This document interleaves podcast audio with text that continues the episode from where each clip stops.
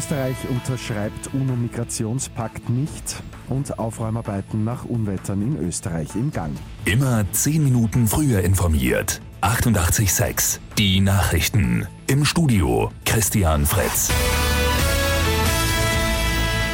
Österreich zieht sich aus dem UNO-Migrationspakt zurück. Damit folgt Österreich dem Beispiel Ungarns. Der Pakt, der Grundsätze für den Umgang mit Flüchtigen und Migranten festlegen soll, wird nicht unterzeichnet. Heute im Ministerrat wird die Regierung den entsprechenden Beschluss dazu fassen. Zur UNO-Konferenz im Dezember in Marrakesch in Marokko wird Österreich außerdem keinen offiziellen Vertreter schicken. Das Aufräumen nach den schweren Unwettern in Teilen Österreichs wird eine Riesenherausforderung. Dort, wo es möglich ist, wird hart gearbeitet, die Schäden sind aber enorm.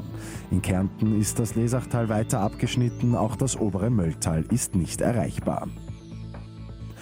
Die Wiener Austria ist mit einem 3 zu 1 Sieg gegen den FAC ins Viertelfinale des Fußball-ÖFB-Cups eingezogen.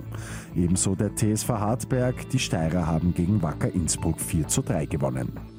Heute geht es im Cup weiter, unter anderem mit WAC gegen Rapid Wien, Austria Lustenau gegen Red Bull Salzburg und Lafnitz gegen den SKN St. Pölten.